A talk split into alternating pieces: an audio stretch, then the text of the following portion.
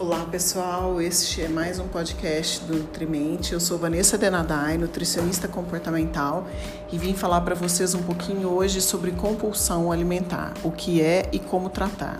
Então, compulsão alimentar é um assunto muito, muito sério. Em geral, hoje em dia é um assunto que se fala muito, né? Na internet a gente vê dicas para acabar com a compulsão alimentar. São coisas que não levam tão a sério um assunto como esse. Então, a compulsão alimentar ela é muito confundida com exagero alimentar. E isso não é compulsão alimentar. A compulsão alimentar é muito mais do que isso. Ela é um distúrbio, ela é um transtorno, né? um transtorno alimentar que leva a pessoa a comer é, em curto espaço de tempo. Né? Ela come muita comida de forma descontrolada, de forma impulsiva, é, sem sentir fome, às vezes sem dar conta do que ela fez. E aí, depois que ela termina, ela fica pensando: meu Deus, o que foi que eu fiz? Por que é que eu fiz isso? Então, o termo compulsão significa compelir, que é empurrar forçadamente ou uma imposição interna irresistível que leva o indivíduo a realizar um determinado ato.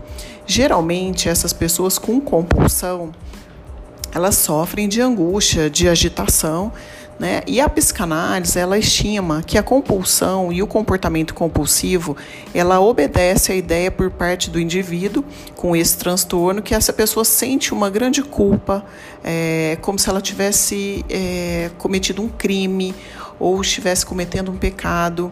E é um ato inconsciente, muitas vezes, de autopunição. Então, como se essa pessoa quisesse apagar aquele sentimento de culpa, tá? E a compulsão, ela acontece quando temos o desejo incontrolável de fazer algo.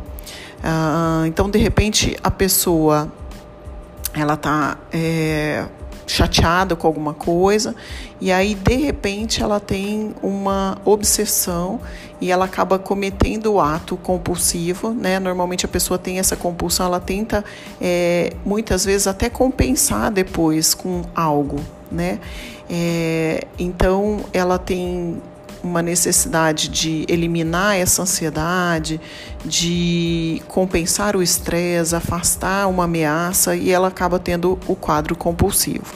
A causa da compulsão ela é multifatorial, ela envolve fatores genéticos muitas vezes, neuroquímicos, então a carência ou a resistência de algum neurotransmissor, psíquico, psíquico e sociocultural. A incidência é só de 5% da população global e a maioria das pessoas são mulheres né, que têm compulsão e estão em, é, com idade entre 30 e 50 anos. Não quer dizer que mulheres mais novas não terão compulsão ou não têm compulsão. Alguns casos, a compensação do episódio do comer compulsivo, às vezes a pessoa usa laxante, ela faz muita atividade física, ela, às vezes ela toma um diurético e até a bulimia.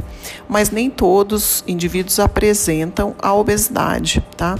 Nos Estados Unidos, 50% desses distúrbios eles nem são diagnosticados, porque é uma coisa que é, as pessoas têm muita vergonha de falar de compulsão.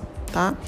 Ah, aqui no meu consultório, muitas pessoas chegam e aí eu tenho uma perguntinha lá: você tem compulsão no meu questionário? E elas falam que sim.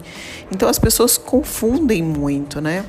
É, o que acontece é que hoje em dia a gente vive cercado de regras sobre alimentação, sobre o que comer, o quanto comer, se o alimento é bom ou se é ruim, o que acaba nos desconectando com as nossas referências internas de fome e saciedade e a pessoa acaba descontando as suas frustrações na alimentação. Ela acaba comendo muitas vezes em excesso, mas isso não é compulsão, tá bom?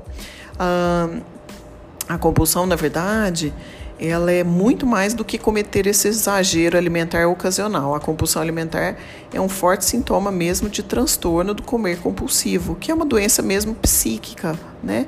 Que precisa ser tratada de forma é, com algum profissional ou às vezes com vários profissionais para que essa pessoa consiga sair desse transtorno.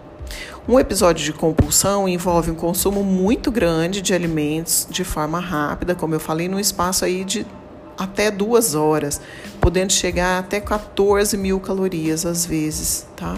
Ou seja, não é só comer em excesso, é comer extremamente em excesso, uh, em curto espaço de tempo. Então, muitas são as motivações que nos levam a comer. Então, a gente come porque é gostoso, a gente come para nutrir o corpo, por questões culturais e sociais, por simbolismos, lembranças, recompensas. E lógico, a gente busca prazer através da alimentação. Mas a gente precisa lembrar que comer é um dos maiores prazeres da vida. Né? E o sabor é a razão número um pela qual as pessoas escolhem os alimentos. Então, por mais que a gente saiba que às vezes o alimento não faz bem, a gente às vezes acaba comendo porque sabe que é gostoso. Então, pensando dessa forma, a gente pode entender que é normal às vezes exagerar, vez ou outra, alguma comida que está muito gostosa, tá? Uh, também é normal exagerar após se privar por algum tempo, fazer uma dieta, alguma coisa, muitas vezes faz a gente comer em excesso. Né? E muitas vezes esse exagero vem por causa daquele quadro que a gente fala de 880, né? Porque a pessoa quer se privar e ela se priva, então ela segue uma dieta, ela segue algum padrão ali imposto e quando ela fura essa dieta, ela se sente culpada e aí ela faz o comportamento 80. Então, já que eu comecei a comer, por exemplo, um chocolate que eu acho que eu não deveria ter comido, então eu vou comer o chocolate inteiro, né? Então, o problema está quando esses exageros que deveriam ser esporádicos e pontuais começam a ficar muito mais frequentes, comprometendo a saúde da pessoa, gerando essa culpa né, essa ansiedade, essa angústia, até vergonha. Mas não, isso não é compulsão, tá? É, a gente chama de comer transtornado. Então, nesse caso, o ideal é buscar a ajuda de um profissional, de um nutricionista que não trabalhe dessa forma tradicional, impondo mais dieta, mais restrições, né? O importante é a pessoa ser ajudada verdadeiramente a se autoconhecer, a entender as suas relações com a comida, é, a entender a sua relação com o seu corpo é, e tentar desmistificar é, as questões relacionadas à dieta, é, questão, é, na verdade, a gente tem que tirar essa mentalidade de, de dieta, é ajudar a pessoa a não ficar só pensando em dieta. Então, é importante a gente lembrar que essa mentalidade de dieta, essas regras alimentares, essa coisa da dicotomização de alimentos bons ou ruins, mocinhos ou vilões, é, e o próprio fato de fazer uma dieta são condições restritivas que geram esse gatilho para comer de forma exagerada, que não quer dizer que seja compulsiva, tá? Então, toda restrição, em geral, ela vai levar uma compensação e no caso de alimento, vai levar um exagero. Então, a restrição gera esse exagero alimentar. Então, é, o que, que a gente faz para a gente ajudar essas pessoas que têm esses episódios de exagero alimentar?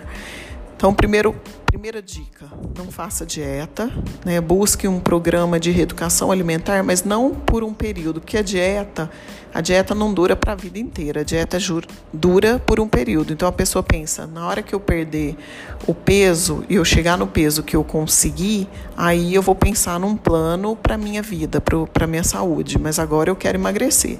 Então não faça isso com você, isso gera mesmo um comportamento aí é, que não é legal, um comportamento muitas vezes distorcido né, dessa alimentação saudável.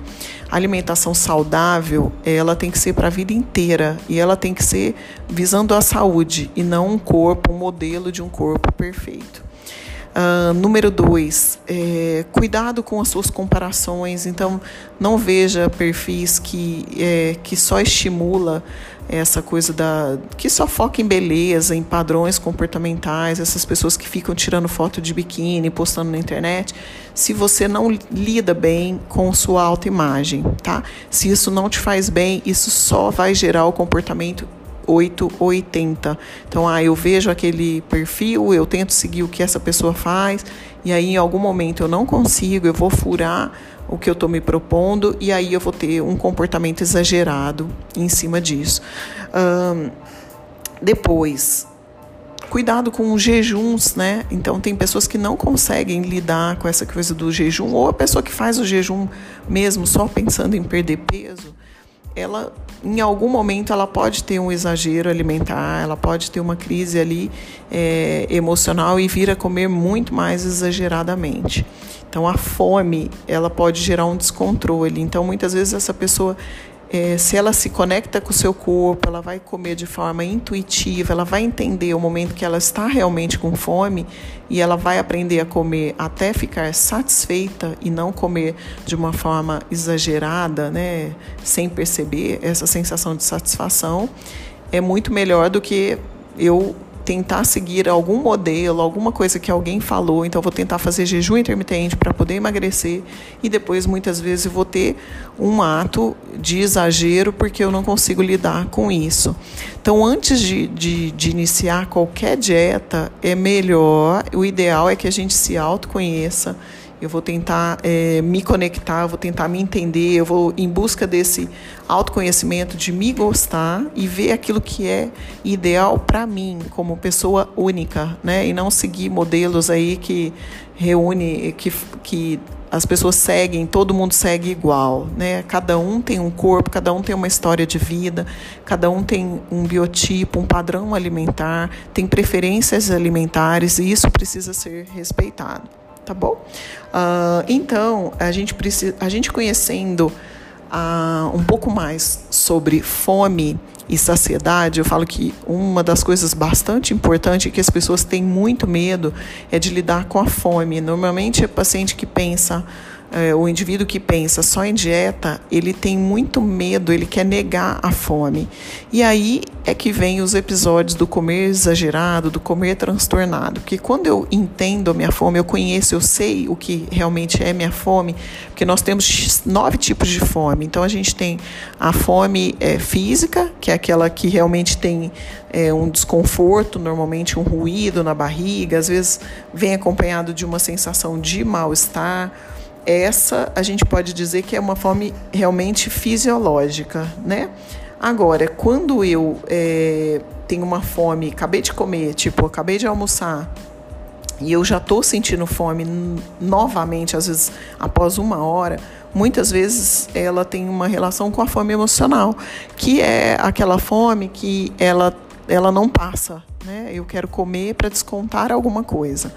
Então, a gente, é, esses nove tipos de fome que pode, que vai ser assunto de um outro podcast, ele precisa ser reconhecido entendido, né? Eu preciso entender que muitas vezes eu estou com fome é, do coração ou fome da mente. Eu estou buscando algum alimento que seja algo que vai confortar alguma sensação que eu tenho interna, mas que eu não sei lidar. E, e não é comida que vai resolver isso, tá? Ah, é isso, gente. Então hoje nós estamos falando um pouco sobre compulsão alimentar. Eu farei outros podcasts em cima disso, dando dicas. Então fique ligado aqui ah, no canal aí do Nutrimente e sempre a gente vai trazer conteúdos para ajudar você aí do outro lado que tem dificuldades para se relacionar bem com a comida e com o seu corpo. Tá bom? Até mais, até o podcast. Ah,